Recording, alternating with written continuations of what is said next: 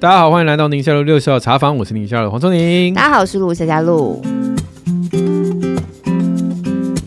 今天主题大家千万不要错过亲子共读，嗯、对对，亲子共读啊，这个大议题，嗯、很多人都做亲子共读。然后我以前有个经验，就是去人家家、嗯、家访嘛，然后就说：“哎、啊，你们有没有帮孩子亲子共读啊？”然后他们就害羞的说：“没有。嗯”可是你放眼望去，一整柜都是绘本。那可能就是他放在那边，然后小孩自己读，他们都这样讲，对不对？他们都这样讲。嗯、可是到底是什么？怎么开始的呢？嗯、然后大部分都是问到说：“啊，我念他就不理我啊。”要不然就是说：“啊，那个小朋友根本不喜欢听我。”讲啊，再不然就是说什么还没空啊。对，但是绘本就是一堆，就是对对对。我自己的错的是，我们自己小时候还也有看过一些绘本嘛，嗯，能够留到现在，那真的是非常经典的绘本。嗯，像我最喜欢什么，佳佳的妹妹不见了，第一次上街买东西那些，我前一段时间好老哦，我的妈呀！然后我再一次看到，因为不久前几天要重新又再出版一次，我兴奋到不行，然后就赶快把小孩抓来，而且我连我小时候的绘本都还在，我还拿新旧版本来做比对。你看妈妈以前看的，现在小孩就啊，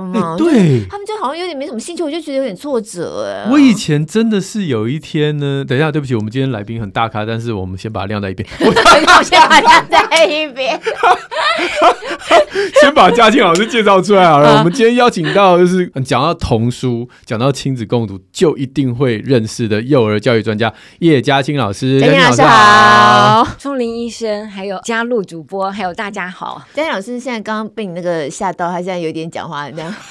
他说：“哈，这老师我很大概，让把我晾在一边，这样。”嘉庆老师一直都是非常斯斯文文的。对，我跟他第一次碰到，我第一次碰到，真的哦。对对对对，任何只要跟绘本啊共读，任何只要跟相关领域的场合，就会看到他。嗯嗯。然后然后看到啊，又又见面了，然后十年都不会老，很恐。好，好，我继续讲我刚刚故事。所以像我那个时候，真的小时候，我妈妈给我念的。故事书我只记得两个，嗯，一个就是《丁丁历险记》啊，然后一个是一本很有趣的绘本。你看，就是已经长那么大了，还记得，我都还记得，就是一个爸爸熊教小 baby 熊骑脚踏车的故事。哦，然后等到我。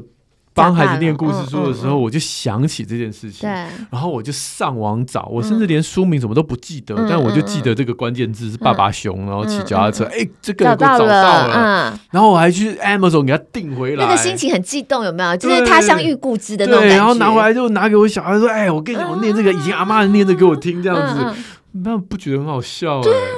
然后《丁丁历险记》，我买一整套，因为旧的那些已经都烂掉了。我买一整套，嗯，他们也没有对《丁丁历险记》很有兴趣啊。真的，像那种第一次上街买东西，它其实里面都有一些彩蛋，有些梗，比如说它猫有一个猫不见了，还有贴告示，然后其实猫在某一页的什么，你会看到，我还很兴奋，你知道吗？对，他们就嗯都没反应。所以啊，我们今天嘉庆老师来，我们就来聊聊这个亲子共。对对对，然后而且有很多人在许愿池留言，也是有跟亲子共读相关的困扰。嗯，嗯，嗯，如果看到画面会知道，我们现在桌上摆了好多本书，哦、超多的。老师今天真的很认真，拖了一个行李箱来。真的。嘉老师为什么会进入到这个绘本亲子共读的领域里？嗯。像亲子共读的领域化，其实是我的专业啦。嗯，就是我在学习的时候嘛，因为我本身是学幼儿教育，嗯，然后针对的儿童文学方面是特别的去研究。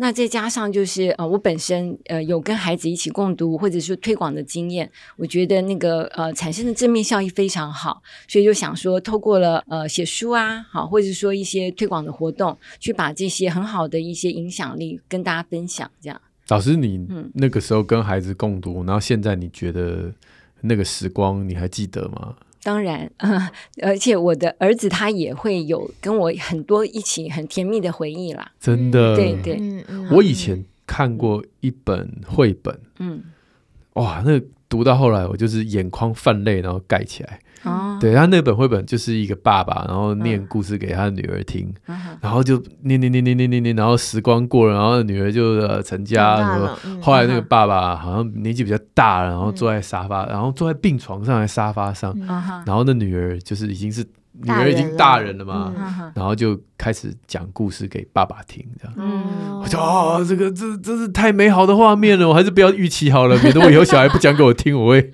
很难过，伤心难过的。你会期待你的孩子以后你已经老了，然后他还跟你说啊，我记得你以前讲故事给我听，那我现在念报纸，哎，现在没有报纸，我来念那个新闻给你听之类的。嗯。我觉得聪玲医生，你讲就是透过阅读的呃孩子的一个反哺的行为嘛。对。其实我也可以举我例子。哦。呃，你知道我儿子他现在在美国念博士班。是。然后那呃他去念博士班的时候，我送给他唯一的礼物就是一本绘本。嗯。我从小跟他一起读的。嗯。然后他大学的时候，他也因为他呃就是高中的时候他就申请到那个国外去念书，他自己。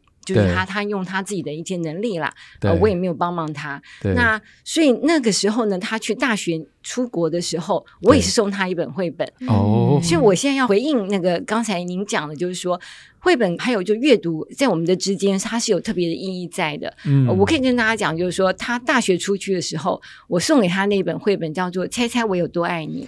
哦，你想说他已经那么大一个男生，对不对？对。但是那本书，因为就是他呃，里面就是一只大兔子跟一只小兔子，对，彼此之间，他说：“你猜猜看，我有多爱你。”然后小兔子说了，他觉得他能够形容最多的，可是那大兔子每次一讲出来，好，就又比他更多。那所以他们在。这个互相比较之下，我觉得小兔子呢，它其实是很高兴的，嗯、就是你爱我的。比我爱你的还要那么那么那么多，其实，在这样子好像有点竞争之下，它其实反而很满足，很有安全感。是，而且它这个书里面，它也没有特别说这只大兔子是爸爸或是妈妈。嗯，好，所以这本书呢，它就是可以通用。例如说情人节，大家也都会互相送这本书。那我跟我儿子的关系就是说，我们从小一起共读嘛。是。那这本书我为什么在他出国的时候，他特别送他送？对，就是说呃，让他记得，就是说妈妈是很爱。他的是，或者说他这一份爱，因为我儿子叫做传恩，嗯、好，那我当初是希望说，呃，我对他的一个爱或是祝福，他将来也可以传承，对，就是说他也可以把他的祝福带给别人，嗯，对，那所以这本书的话呢，他就是说，嗯、呃。不管是任何的角色，你都可以互相之间有那样子的一个爱的分享。嗯，那我希望他是这样子一个很幸福快乐的一个人。嗯，那后来他大学呃，就是我都没有付任何的学费跟任何的呃生活费，他自己、啊，因为他申请到了奖学金，哦、就出国去了。嗯嗯嗯对，然后那所以呢，在这个经济效益上来讲是非常值得的哈，因为我 从小就阅读，还有结论突然很诱人，对，那立刻下单去买，猜猜我有多爱你是吧？这本呃，另外还有就是说，因为他大学的时候呢，他就是已经做了很多的一些论文发表，嗯，所以后来呢，他大学毕业就直接申请到美国现在就是人工智慧的第一名的学校啊，博士班就不用去念硕士了。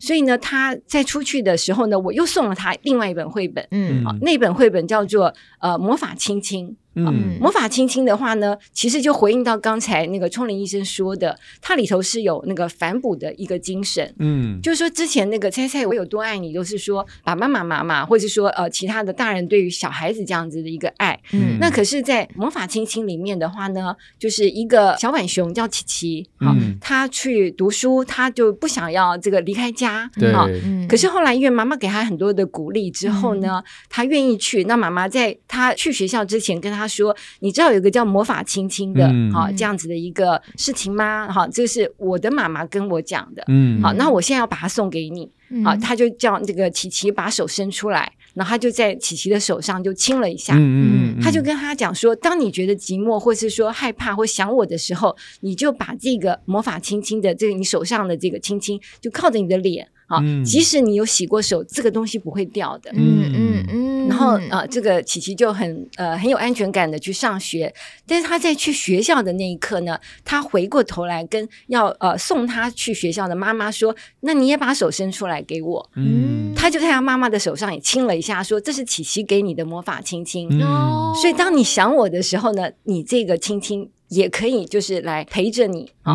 那。我刚刚讲说，为什么我说他这个魔法亲亲哈？因为他这时候已经很大了，嗯，好，他目前已经二十六岁了嘛，哈、嗯，那当然就是说，这是一个生命的消长嘛，哈是，我慢慢老了，他慢慢成熟了，对，那我也会想他嘛，嗯、那所以这时候呢，就等于说我送他这一本书，我也是跟他讲说，其实妈妈很很想你啊，我也知道你会。对妈妈很好，然后我们以前所累积的这样子的一个亲子之间的一个 credit 嘛，嗯、它是非常好的。嗯、那也可以跟大家讲，就是说，聪林医生刚刚说到这个经济效益来讲，我算一下啊、哦，他从这个出国念大学一直到现在博士班哈、哦，嗯、都没有用过我任何一毛钱，他自己还可以存钱啊，包括了他的学费啊，嗯、或是生活费，我算一算加加减减啊，有大概上千万了。有有有，如果是在美国从大学开始，是是，嗯、所以呢，这个就是讲到说早期阅读，它现在是一个全球性的一个呃活动嘛。其实一开始的时候哈，就是很多国家他们就发现说，如果你让孩子从小开始阅读，他不管是他的一些情绪，或是他的任何的一些认知学习等等，他其实都会很好。这对于他们的这个国力的增强，哈，就是也是非常的这个有直接的一个效益的。嗯、所以现在就是各地方他们都是在强力的推动这个早期阅读。嗯，它是有一个特别的读法嘛，嗯、这种亲子共读。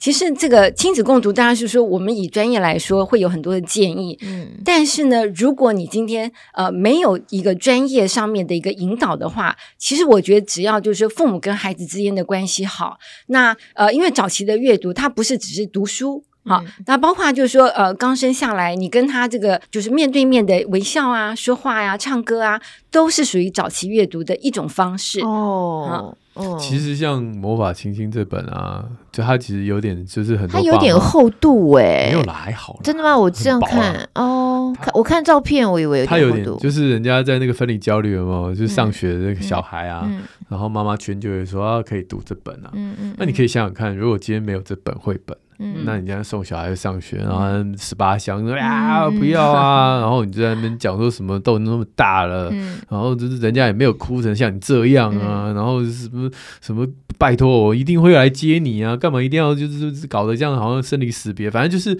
你很难在正常的对话当中说宝贝来，你手给我，给你这个魔法什么的，就是一般人是想不出这种情节的，对对对对对。可是你跟孩子只要共读这个过程当中。就没有那么尴尬了嘛？啊，那你跟孩子在假设就是讲这样的一个对话的时候，你的孩子也知道这是出于《魔法亲亲》这本绘本里面的剧情嘛。嗯嗯嗯。你说这些肉麻的话，在我们一般的家长有的时候没有学过，他还真不知从何讲起。对，我觉得您讲的很棒，就是说，其实很多爸爸妈妈，尤其是爸爸，他们会觉得说，那小小孩，我不知道怎么跟他讲一些故事，或者是怎么样跟他对话，他听得懂吗？好，那因为好的绘本基本上它是有经过设计的，嗯，那当然也是经过呃一些专家的，或者是说一些呃亲子真正的在共读之后，他们觉得这本书很好，然后就是留下来的这样的经典，所以它这里头的这些呃，不管是故事内容，或是它里面的一些词汇啊等等。你没有学过怎么样亲子共读，但是你照它上面去跟孩子一起去读的时候，它其实就可以把彼此之间在日常生活中可能碰到的问题，或是说亲子之间的情感要怎么样去交流，他透过这样的一个过程。就可以有一个非常好正面的一个交流的一个作用。嗯。嗯、那嘉欣老师，我再讲一下，因为之前有一个妈妈会跟我说啊，小孩这个分离焦虑啊，嗯、然后她说我什么方法都试过了，这也试过，然后魔法亲亲已经念了不知道多少遍了，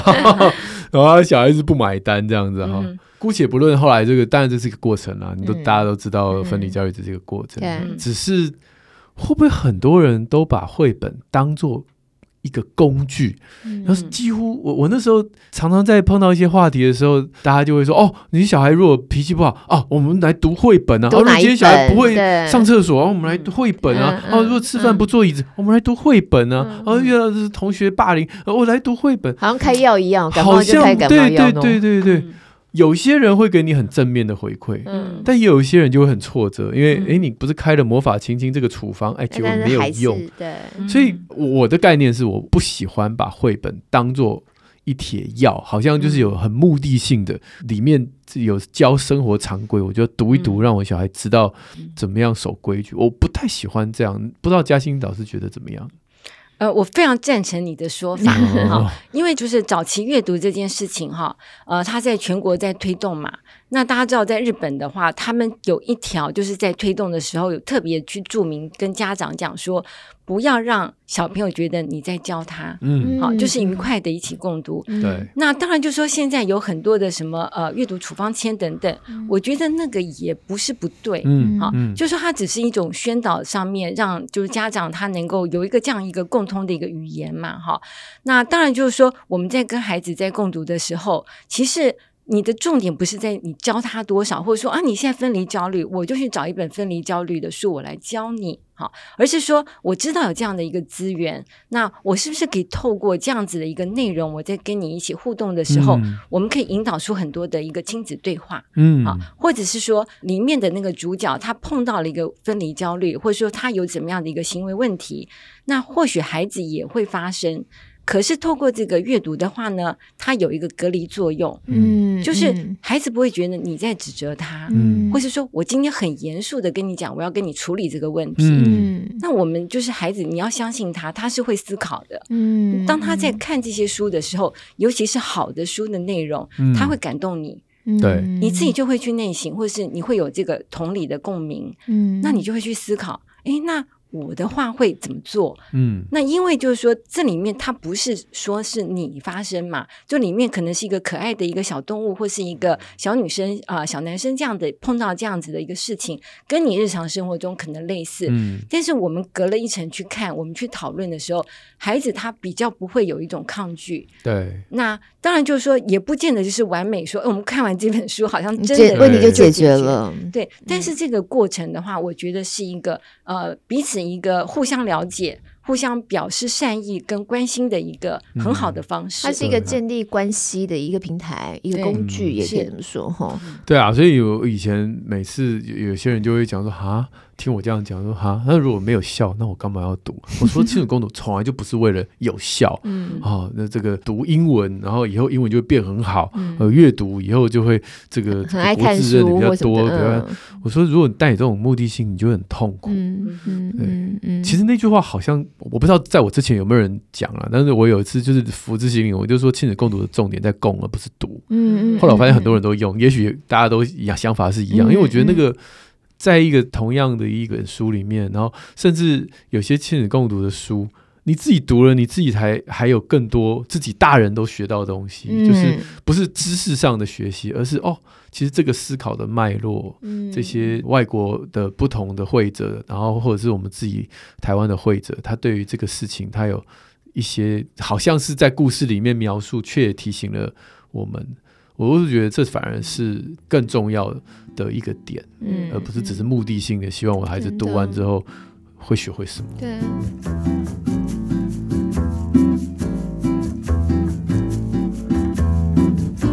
不过现在因为这个概念大家都有了，但实际上要怎么操作，还是很多人有很多问号。嗯，像我们的亲友叫有一位安娜，她就说：“爸妈本身哦没有阅读的习惯，那我要怎么开始这件事情？”嗯。嗯我觉得父母没有这个阅读的习惯是也不是不正常的，嗯，因为他可能从小的家庭教育就是这样嘛。那因为我们知道，就是说孩子，你说可不可以教？当然要教，因为从小他有很多的一些东西他不知道，他是模仿来的，嗯，他是看父母的身教来的。那像例如说我们在看书的时候，小朋友在看书，不管是就是数学啊、英文啊、中文啊，或是情绪啊等等，他有很多东西其实。是在学习的，嗯，那如果说父母没有这样的习惯的话呢，我觉得没有关系，就是父母可以跟孩子一起学习，嗯，那他也需要学习怎么样做一个好爸爸妈妈嘛，嗯，也不是每个人生来就是一个好父母嘛，嗯，对不对？那我觉得就是说彼此之间的一个交流，那亲子共读其实有一个很重要的，除了就是说孩子本身的学习以外，他有一个就是亲子之间的一个关系的一个。建立，嗯，好，就像我们就说，在怀孕的妈妈，你可不可以做阅读胎教？当然可以。这时候在阅读胎教，你这小朋友是在你的那个体内，他怎么可能阅读，或他怎么可能懂什么？不可能。可是这时候呢，爸爸妈妈。他其实已经在透过这个共读这件事情，尤其是妈妈，她在读书的时候，我们都会分泌像是快乐荷尔蒙嘛，嗯、对不对？嗯、那这些的话，透过妈妈她在阅读的时候，她对这个孩子已经开始了有一个期待，嗯、有一种这种亲子的关系的已经开始建立了。那甚至他在读的时候，他也会去找一些适合的书。嗯，那等到孩子出生了之后，他是不是就已经有一个预备了？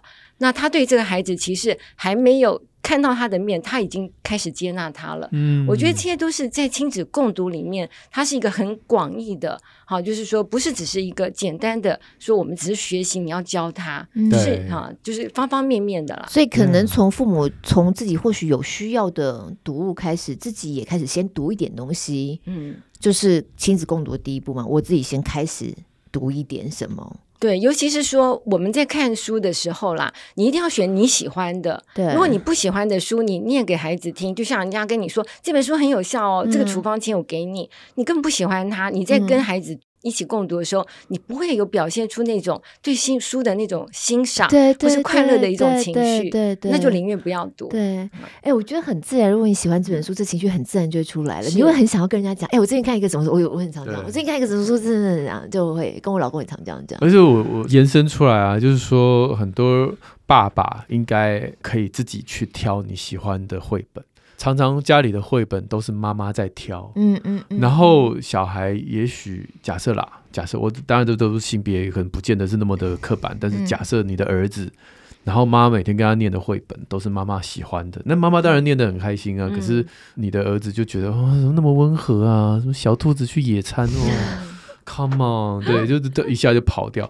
那我觉得可以让爸爸去挑啊，这是绝对正确的啊。像我们亲子共读也是会鼓励说不同的角色或是性别，因为每个人会有每个人喜欢的他的类型。那如果爸爸，他在念书的时候，他可能会有一些呃比较是有一些，比如说声音表情，对，啊，或者是说他就是做了一些比较激动的一些动作，跟小朋友互动的，对，好，那妈妈可能比较温和，那那有些妈妈也是很活泼啦，不一定，对，不一定，对对对。但是就是每个人你有自己喜欢的一些书嘛，那你就是多元的提供给孩子，那也让孩子有感觉到说，哎，我这时候跟妈妈读的感觉，跟爸爸读，跟我跟阿嬷读，哎，好像又不太一样，对，跟阿妈读一种公告的感觉。好，下面这个美儿，我觉得他也问了很多人想问的问题，是不是时间越早越好？那有一个黄金期嘛？然后如果已经错过的话，怎么办呢？对，就是孩子现在已经二十八，这样还来得及吗？哎，我像我们家小孩这种中学生的嘛，我看了我很有兴趣书，或我觉得他应该要看一下书，我就给他，他就说很多看不完呐，这样子。他们只看自己有兴趣的啦，所以你给他年纪这个年纪比较没办法。嗯。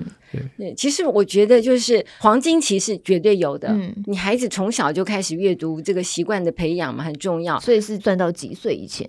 我觉得。就是没有一定的说你要到几岁就截止，嗯、因为就是说，例如说我们零到六岁早期阅读，嗯、那你六岁以后小朋友会看字，嗯、要不要共读？当然要。嗯、但六岁前开始这件事情是还蛮好的，嗯、应该这样讲。对，那就是说，你看你共读的一种方式，例如说共读的目的是什么？嗯、除了我们刚刚前面讲的建立关系，建立关系，那就是当你孩子在看书的时候，你会很快的翻阅，或是说你看有些东西，因为你的经验不足，或是你所观察的细节没有那么的仔细。那如果爸爸妈妈跟你一起共读的时候，你会有提问吗？或者说，哎，这边为什么会这样呢？哎，我看到一本书，他讲说这个寄居蟹好了，嗯、他会去用人家不要的壳做他的房子。可是瓜牛是不是也这样呢？那小朋友有时候看了，他不见得想到嘛。嗯、那爸爸妈妈就可以提问。嗯，哎，对哦，我没想到。那我们一起去找百科来看一下，哦、我们再继续针对这个。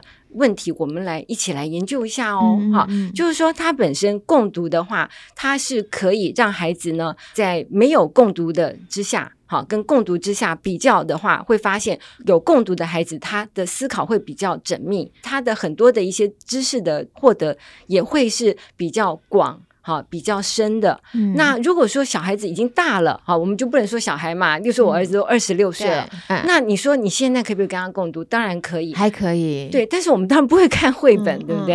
啊，那我们会看很多其他，尤其是现在的阅读是很广泛的嘛，包括了像是一些影音的也算阅读啊，哦、对不对？啊、嗯，然后或是说呃，有很多很多的不同的方式。那但是因为你从小有培养，当然我们就是继续接续到更广、更不同的媒体的哈。这样子的一种阅读，那如果你从小没有这样的一个阅读的一个习惯，那尤其现在很多小小孩，好，他们现在一出生下来就是看很多的电子媒体的东西，对，他不见得看纸本，那也没有错啊，他就是他的一个生活的习惯嘛。那你也可以跟他去讨论这些东西，他都是属于共读，对。哦，所以一起看一段 YT 也可以，就对了。嗯，那个半小时，哦，半小时，学龄前。哦，三岁后，我觉得就是说，主要是要看你共读的目的。或者说你希望共读，你能够彼此传达的是什么啦？嗯，哈、嗯，就说他的应该是说你不局限于说共读，我们就是要看一本书，因为常常我碰到很多父母就想说，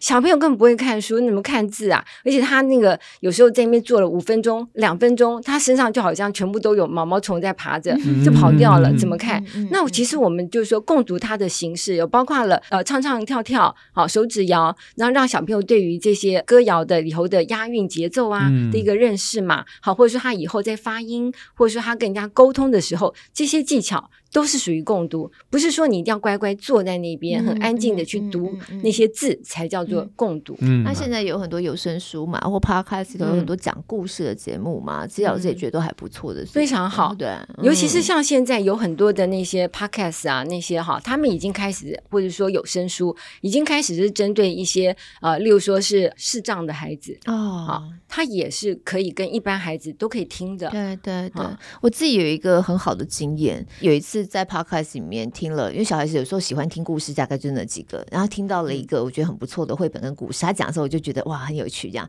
后来刚好去逛书店的时候，我跟孩子就看到那一本书很兴奋，就是那个饭团大对决。嗯然后又实际上先听了之后，又实际上看到那本书，它的画风，然后那个非常丰富的表情啊，嗯、三角饭团跟圆形饭团啊，怎么样？那种很生气啊，你都说我不好什么之类。然后、嗯、哇，我觉得那个感觉起来就更孩子很兴奋。然后看了实体书之后，那个回馈或那个共鸣感还是是更大的。嗯，对，非常棒。就是说，像加入主播讲的哈，你在看一本书或是一个故事，你可以透过看、听，或是你把它演戏，嗯、好，或是有一些，比如说绘画。呀，等等的，它就是不同的一些经验。你同样去欣赏这样的一本书，我觉得那样子的一个感受是会不一样。尤其我们现在非常的强调那个多元学习嘛，嗯，好，那个 multiple intelligence，那个哈佛大学的 Howard Gardner 提倡的，每个人都有不同的一些特质。你是容易就跟人家沟通的。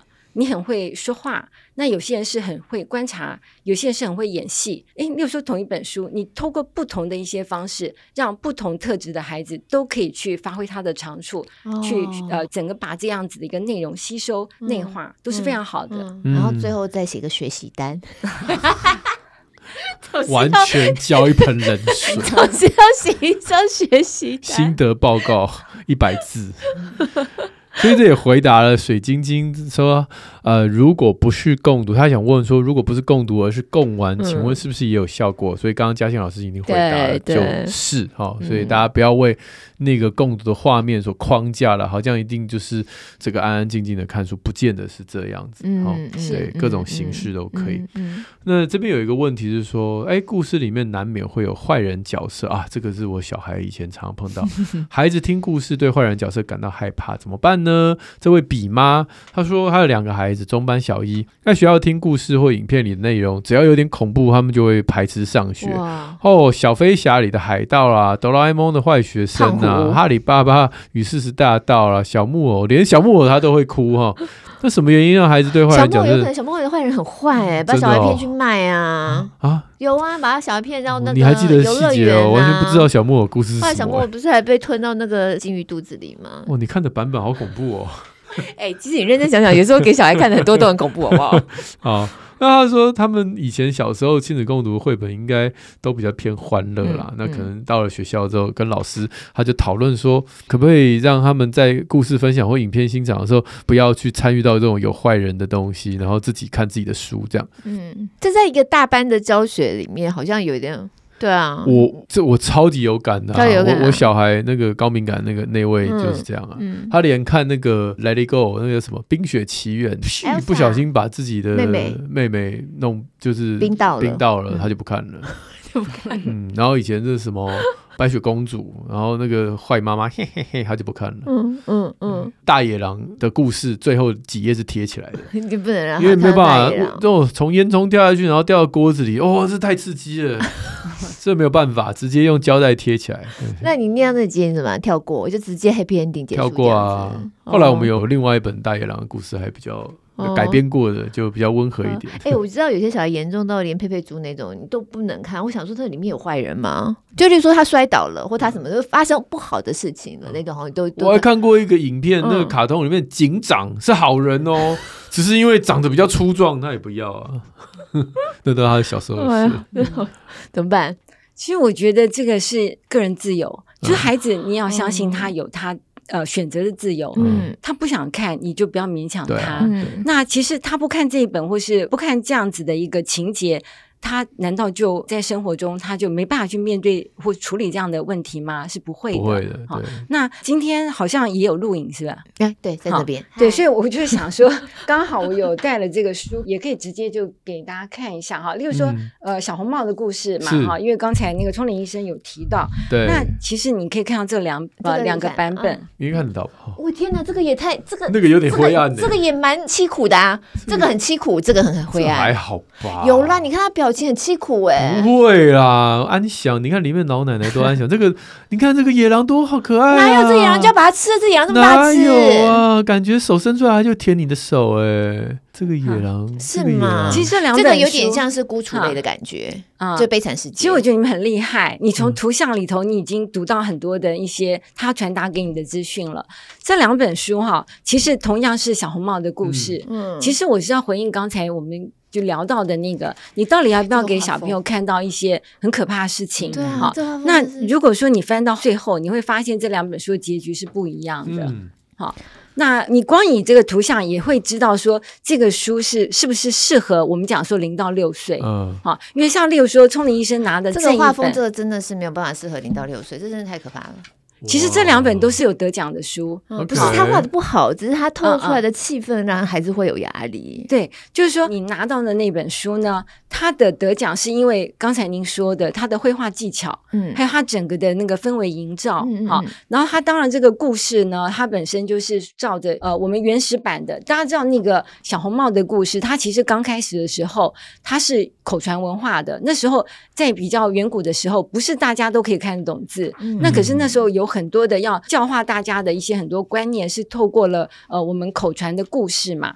那其实小红帽的故事呢，刚开始它是跟就是说好像类似是提醒女生啦，嗯、你不要随便跟陌生人攀谈啊。哦、然后那些呃男生呢，或是有些坏人，就像大野狼一样，嗯，你一旦没有听妈妈的话，你跟他攀谈之后，嗯、可能你就会遇险会被吃掉。嗯，好，所以一样。对，所以加鲁达的那一本书呢，它最后的结局是小红帽呢。他没有听妈妈的话，他跟大野狼就是这个攀谈之后呢，嗯、这个大野狼到了奶奶家，把奶奶给吃了。嗯、然后等到小红帽到了奶奶家，他也被吃了。嗯、故事到这里就结束了。嗯，好惨哦！而且整个图像你会发现到就是很阴暗的。嗯，那你看它的封面那个红色也是属于像血一样的鲜红嘛？嗯，对，就是红色它的这样子的一个色彩会让你就是有一种心理上的啊，我们讲说色彩心理学会觉得有危险。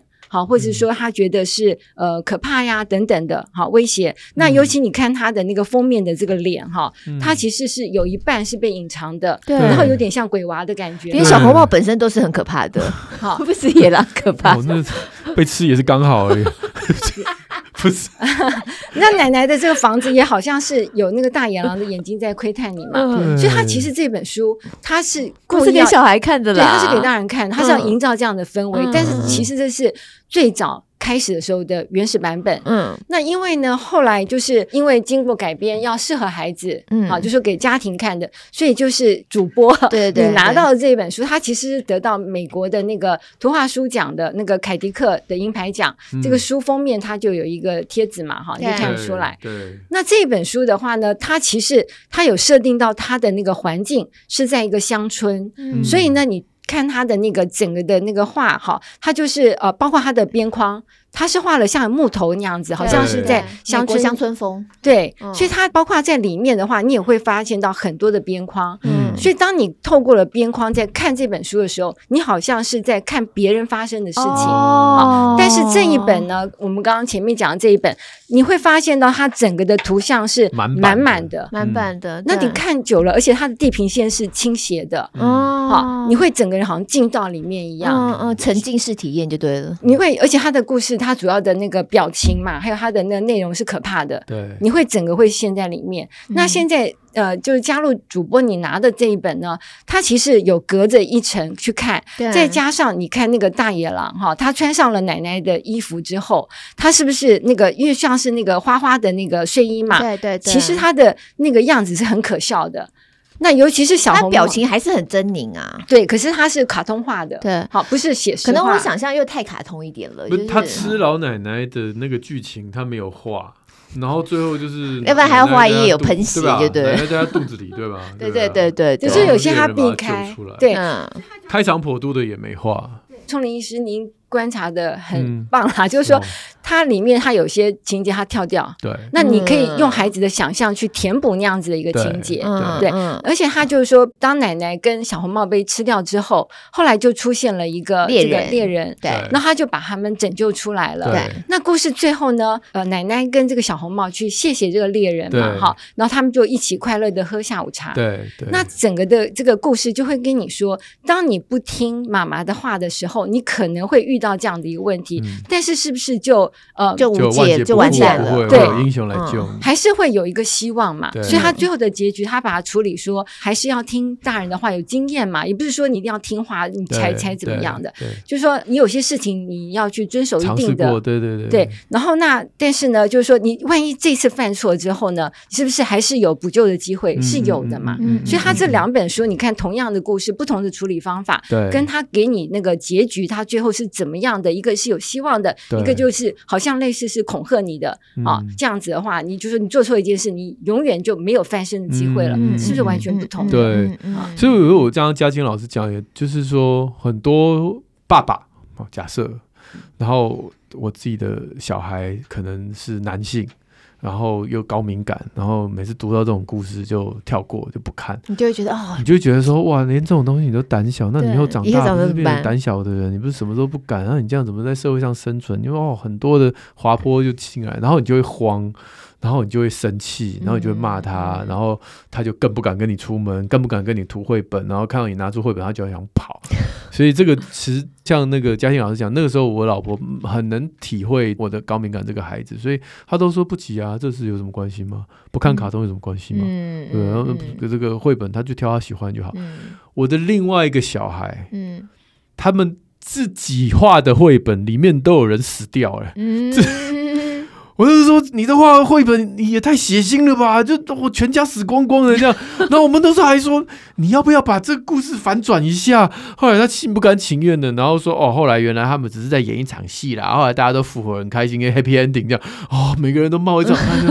哦，我的小孩该不会以后变成一个杀人犯？都是很滑坡的，但其实就是那个年纪。他们有他们自己的个性、自己的想象之发展。有时候我们也不用太紧张哈，太说一定要把它扭转过来。我感，因为那个绘本后来我们送朋友的，嗯，然后我就觉得说我女儿画的绘本，然后我送给朋友，我朋友我心里怎么想？说你家这小孩 怎么从小这么暴力呢？所以我们才硬要把它稍微怎样。但如果如果今天没有这个桥段，说老实话也无所谓，也无所谓了。嗯。对，其实我觉得这样子的一个过程哈，就是应该是说，大人和小孩都有可能，而且都是非常好的，因为就是绘画或者说阅读，它也有一种疗愈作用。今天他会画出那样子一个暴力的，或者说他读了，或者说看了一个暴力的一个故事，他有时候其实，在当中他的情绪得到发泄，嗯，或者说他会去思考，哎。这样子是适合的吗？或是诶可能会怎样？他反而在真实跟想象中间，他可以去区隔的。嗯嗯。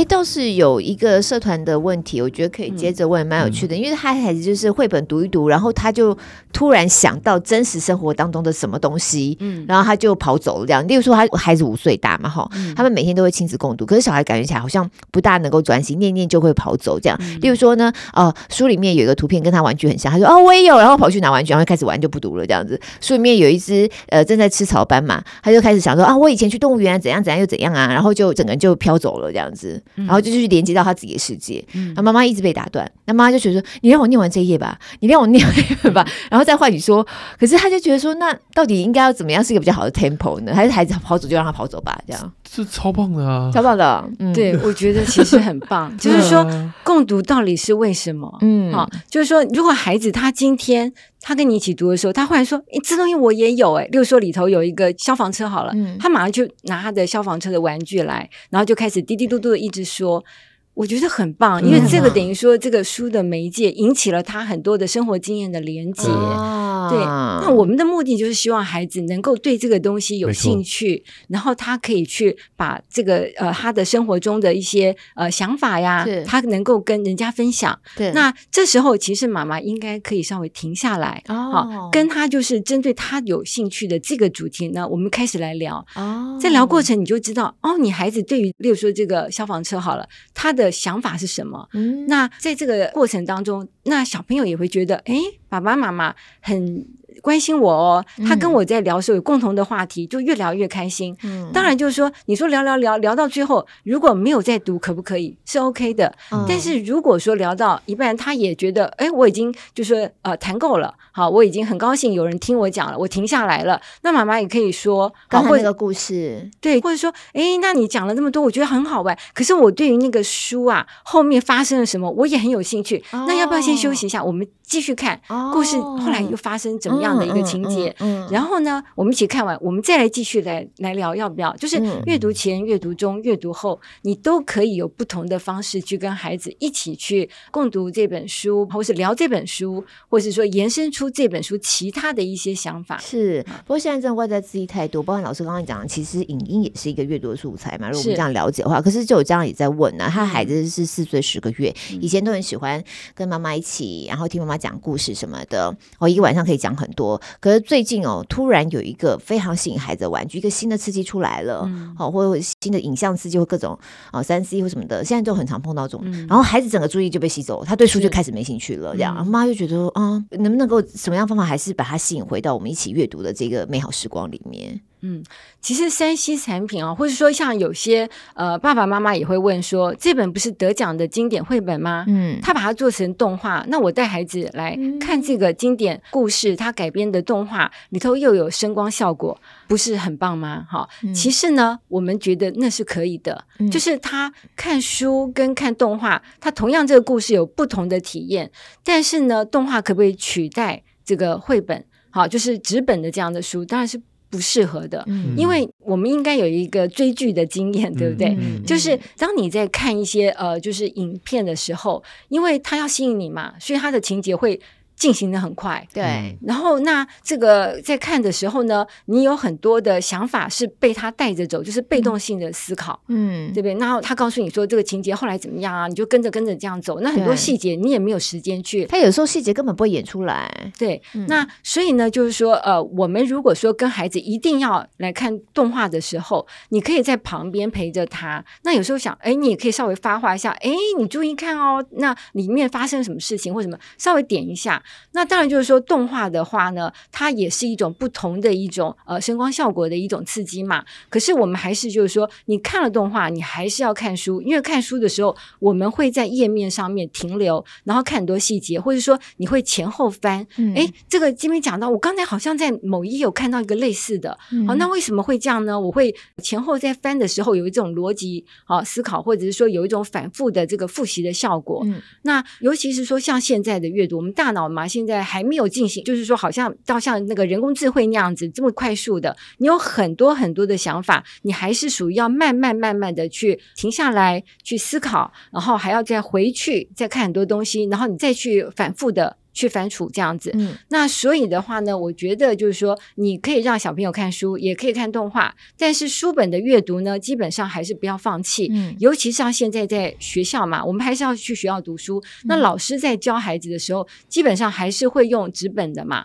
好，或者是说我们在刚开始的学习的时候，还是要慢慢慢慢按照步骤。因为我的很多学生，他们现在在幼儿园或是呃这个小学当老师，那他们现在跟我的反应就是说，诶，现在小朋友很多都很聪明，对，那资讯获得也非常容易，嗯，但是呢，就是假性的一个过动，或是他的注意力没有办法集中，对，所以造成了学习的障碍，对，呃，这个其实跟就是孩子他。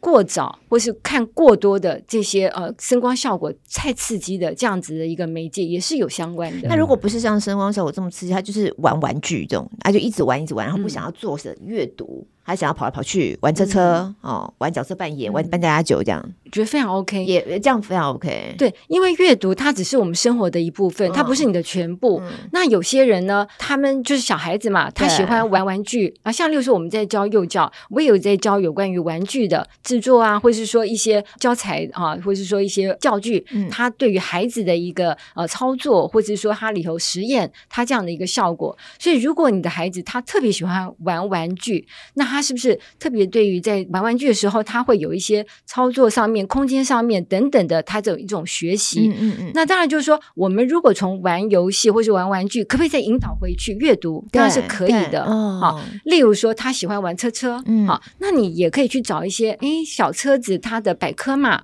或是说有一些小车子拟人化，它变成了一个主角，因为他如果喜欢玩。小车子这个玩具，那他是不是也可以透过阅读去体验到车子不同的一些资讯呢？是是是，哦，所以这可以回应到我们有听友问说，怎么为孩子挑选共读的绘本或题材？那刚刚嘉欣老师有稍微也暗示了，就是说孩子兴趣吗？对，孩子如果对什么东西有兴趣，也许那就是你可以切入的点。对，那当然也有可能说在图书馆借各种不同题型，或者让他自己去挑选。然后最后你就会发现，他特别喜欢挑的那几本，或许那就是他比较可以呃一起共读的一个素材，是这样说没错吧？对，我觉得这边提到的哈很好，就是说你去重视他的兴趣，但是还是父母要做功课的，对、嗯、啊，因为父母他。会去观察到孩子最喜欢什么嘛？嗯，好，或者他现在那个理解度到底是怎么样？嗯嗯、那尤其现在我们又有很多书单在提供嘛，跟很多的公共单位，像是呃图书馆，选择障碍不知道怎么选。嗯，对。那像这些就是说，例如说这个我们讲说，台湾现在在做早期阅读推广，有一些书单，好，就是经过了一些专家学者，包括像例如说聪玲医生，可能也有当评审嘛。嗯，嗯那就是你们这些专家选出来的这些书本，那家长再去过滤。好，例如说，呃，适合这个年龄的有哪些的好书？嗯、它有分哪些领域？嗯、那我的小孩是不是特别对某些有一些兴趣？嗯、那我再从里面选出，例如说，我选五本，嗯，好，然后我给我小朋友说，哎，那妈妈帮你带了这五本，你从里头再选出三本或者两本，嗯、那小朋友也会觉得他有参与选择哦，嗯、不是都是只是妈妈给我的，嗯嗯，好，那你也可以在当中可以看到你对他感到兴趣的这样子的一个想法。呃，观察是不是正确的？嗯，那小朋友看了，呃，他去选了这些书之后，那就可以作为你下次再选书的一个参考，都是一些小技巧。对，嗯。以前我小孩这个当然是花钱了哈，就是说我小孩挑到了某一个他喜欢的，嗯，那我就会把这个作者的名字去博客来搜寻，然后我就会专门挑这个画风，嗯，就这个作者的画风是他喜欢，我就会挑这一系列的。我可以称赞你一下吗？啊、我觉得这非常好，就是说，其实你在这样做的这个过程中，哈、嗯，你是在培养孩子他对于呃文学或是艺术方面风格他的一个呃建立，哈，就是他会有一个鉴赏力。例如说，我很喜欢写实的画，或是我很喜欢抽象的画，嗯、那每个人有不同的品味嘛，对，对不对？嗯、那像例如说，您刚刚讲说，呃，你发现他喜欢哪个创作者？他的作品，或许他里面的，例如说 Air Carle 啊，就是《好饿的毛毛虫》的作者，嗯嗯他的书本很多，就是色彩丰富，对，色彩丰富，而且用很多的拼贴的艺术，好，那他还有很多里面都是像是对话，啊，或是说呃，他是有一些呃，可以让孩子去参与到里面的一些呃押韵节奏等等的一些朗朗上口的哈一些文本的内容。所以呢，孩子如果喜欢这方面的话，你多拿这些他喜欢创作者的哈这样。的书给他看，他慢慢的也可以去模仿学习，他也可以建立他自己的文学或是艺术的风格。没错，而且也不要听别人的，像 Eric Carle，我小孩就不喜欢。哦，对啊，就每个人不一样，每个人不一样，对，不一样他是大师，我们大家都觉得每个人都要喜欢一下，倒也没有一定，对，没有一定啦，对对。哦，不过刚刚嘉欣老师讲，我就已经好几个画面是我以前做错的，哎，犯错的，我我也稍微讲一下，比如说。很多人都会有那个发展进程啊，几岁的孩子他会呃的书会拿证啊，然后几岁的孩子他会跟着念啊，几岁的孩子他会反复叫你念同一本，几岁孩子会你提第一句他就会念第二句。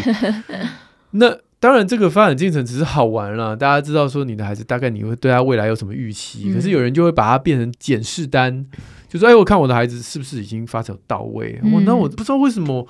现在回过头来想，我应该不要做这件事情，但那个时候我就没有办法忍那个冲动，我就说，我就叫我孩子说，哎，我念这一页，你念另外一页，他就不要啊，他就说，啊，把它念掉了，搞得气氛有点僵。我说换你，换你，换你，嗯嗯，然后就呃，然后就念念念念念，念的不甘愿，不甘不愿，嗯，哇，我现在心里就想说，为什么当年要做这种事情？嗯，那回想起来就是那种焦虑，就是说，人家说他家的小孩会拿着绘本自己念给弟弟妹妹听，我家的小孩年龄都一样，为什么他还是要我念给他听？嗯、然后就会那种焦虑感，导致你会把亲子共同念的变得不好玩，嗯，变得有压力了。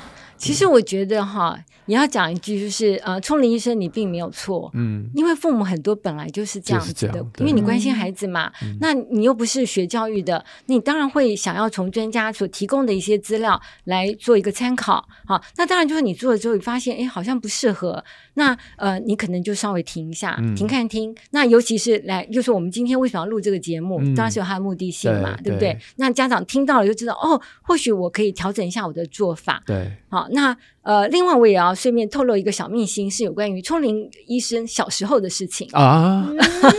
我小时候是，对，就是其实哈，因为聪玲医生的爸爸是黄富元医师嘛，他其实是我的小儿科的这个老师。OK，因为我很小就开始学护理，我在学教育之前我是学护理，所以有听过黄爸的爆料就对了啊。对，就是呃，因为呢，这个我们以前在马街医院啊，我很小就十五岁我就进马街医院实习了。嗯、那我们常常就跟着黄医师啊，我们都叫他黄皮，他是非常好的一个医师。黄头黄头啊，对，对然后他 他就会，他有时候带着我们就巡房啊或什么，他就会跟我们聊，啊、他就说：“哎，我那个儿子啊，真是很聪明啊，呃，几岁他就什么都会了。”然后他就是那种 好像为父就是非常的满足 的那种骄傲啊，然后就跟我们讲说：“你有很多很多，就是让他一。”想不到的，哎，一些表现就是他非常的高兴。嗯，那其实以我对您啊，就是小时候的了解，就是说。其实你已经超过很多那个一般平均值的一个表现，那是你爸爸说的。真的，那是多年之后我看到你之后，对，我就想说，哦，这就是当初那个黄富源医生讲的那个那个儿子啊，那个好棒棒的孩子这样的。对，所以每个人是不一样的。嗯嗯。哦，我小时候他这么常称赞我，是不是？长大以后我开始很叛逆，他没那么常称赞我。他只没在你面前讲而已。不，你刚才讲到说小孩啊，就是哦，好像你讲上一句，他会接下来。是啊，我就觉得还蛮妙，因为有些孩子真的很执着在某一本绘本。我们家小时候就是，他就很爱你那个阿布小乐，然后尿布的那个一直尿床那个嘛，他觉得很有戏剧性，还超好笑的这样。后来他就是真的，我讲上去他会讲下去，不是因为他会认识字，是因为他就是太喜欢，他就背起来了。所以我就是第一次真的眼睁睁看，哇，原来文盲也可以看书是这种看法，原来文盲也可以一字不漏的讲故事给别人听，就觉得很有趣。对，所以我觉得刚才嘉璐讲的一个很重要的。就是说，像小孩子，他从呃一个共读进行到了一个独立阅读，嗯，好，那呃我举个例子，例如说英国他们的那个 Book Trust 哈，就是基金会，他们有针对早期阅读做研究，就是他们去追踪一个从三个星期大一直到他呃差不多一岁十个月大的那个孩子整个的阅读过程，他有录成一个这个影带，好，大家也可以有兴趣也可以去找啦，应该上网可以找得到。他就是那个小朋友在差不多一岁两个月的时候，那他们去录他的时候。他会拿着书本自己独立坐在那边，然后翻，然后一面看着那个故事内容在讲，然后念出内容。嗯、其实他根本看不懂字，嗯嗯，但是就是因为他听了爸爸妈妈跟他一起在共读的时候，他反复反复的听了好多遍。然后呢，那那个图像有些又可以暗示提示他说，你这边大概要怎么讲。有些他的里头的词句又是有押韵节奏，很容易就背起来。嗯嗯嗯嗯、所以你就看他煞有其事的，好像他在读书，就好像看神童啊，一岁多的孩子。嗯、对，所以其实这个就是因为父母有没有带他共读，你有没有花心思跟他一起互动，嗯，就是会有不同效果。我觉得真的讲起来会有画面出来，包含自己小时候喜欢读哪些绘本，喜欢读哪些书，然后包含跟孩子之间的过程的。对，对啊。像我好喜欢那个十四只老鼠系列啊，对你讲过很多次，对大搬家吃早餐什么之类的，然后还想到就是对每次都会讲这个，但真的太有趣了。就变我跟孩子之间我自己的一个回忆。他小时候我最怕他拿那个什么地下一百层楼的家，什么一百层楼的家，地上地下。哦，好，那每次看到那个我就觉得给我挑出那一本，就知道今天晚上要晚 半小时，想把它藏起来，很有趣。那老师这次带来是你新出版，这叫亲子共读齐步走，经典绘本两百家这样子，嗯。从零岁开始就可以。这本其实这本是老师的上一本书的进阶版哦，绘本小学堂。嗯、这本也是经典的这个给家长的绘本启蒙。嗯，就是说你里面会有老师精心帮你介绍的各种绘本的分龄阅读啦，嗯、还有特色，还有介绍一些有名的。这个大师，嗯嗯，那在这一本，他现在改版，为什么后来有就新增订版？是因为呃，就是与时俱进嘛，对，有一些新的书，对，还有就是说，现在有很多，例如说 SDGs 的观念，好，或者说我们现在针对于特殊孩子，他也可以阅读，那怎么样去陪他阅读？那也有包括了听障、视障，或者说有多重障碍的，那其实都是可以透过呃小时候我们就可以做一个早期的共读。是，那这些资料的话，因为是最新，大家越来越进步嘛，所以呃，我就把。把这些也加进去，让不管是啊、呃，你关心就是说有关于 SDGs 的哈，就是永续发展，对、嗯，好，或者说有关于特殊孩子的，嗯、你都可以在里面可以看到。那里面也会有一些阅读小整间，就是父母很多问的一些问题，哦、好，那我们就会收集起来，然后针对家长能够做一个这个回应，这样，嗯嗯嗯，就我想我们今天听友问的问题可能很多，对，也在老师这边已经有做了整理了哈。亲子共读齐步走，那今天我们就推这本，对对。对，嗯、我们会把它放在我们宁夏路好书专卖店里头，大家点连接上去。这样，因为这是亲子天下出的书嘛。对对，两百绘本让零到六岁的孩子爱阅读。因为今天两位偶像，因为那个加入主播是我很喜欢的，欸、我第一次就是刚好看到你的呃真面目，就是跟电视一样漂亮，真的哈。对对，我本来以为老师跟我应该很不熟，因为老师就叫我主编，我想说主编，不好意思，又刚最近出版界的人 每天都是在讲主编啊，可爱。然后今天还帮我们报了一个嗯小松松的料。好，对，还有我们的董内连接会放我们节目资讯栏里，是，谢谢大家的鼓励支持。然后这次非常感谢老师来，老师真的带了很多书，就不过讲到这两本，我就已经觉得很精彩了。嗯、对，其他的我们就那个呃，我们现在都会录那个 shorts，对不对？对对对。啊，画面上可以看一下老师带来这些书，有布书，还有很厚皮的。哦，还有这个跟小朋友玩的，对对对对，我觉得现在孩子好幸福哎，对对，嗯，像这些书的话，其实已经绝版了，因为成本太高了。类似啊，就是说这些就是适合孩子的这个不同的发展，对对对，就尤其是那种什么一岁半的啊，千万不要买这种轻轻一撕就破 掉，的又贵，自找没趣。对啊，对，拿一个布书厚皮的书多，嗯，可以吃可以啃，可以吃，洗澡也可以用的，对对对。这应该家里头小小孩都有经历过这些阶段。嗯 yeah. 好，再次感谢老师，那也谢谢大家的时间。那喜欢我们的节目的话，帮我们去那个 Apple Podcast、Spotify 五星赞一下。学员子开放当中，礼拜三空中再会喽，拜拜，谢谢。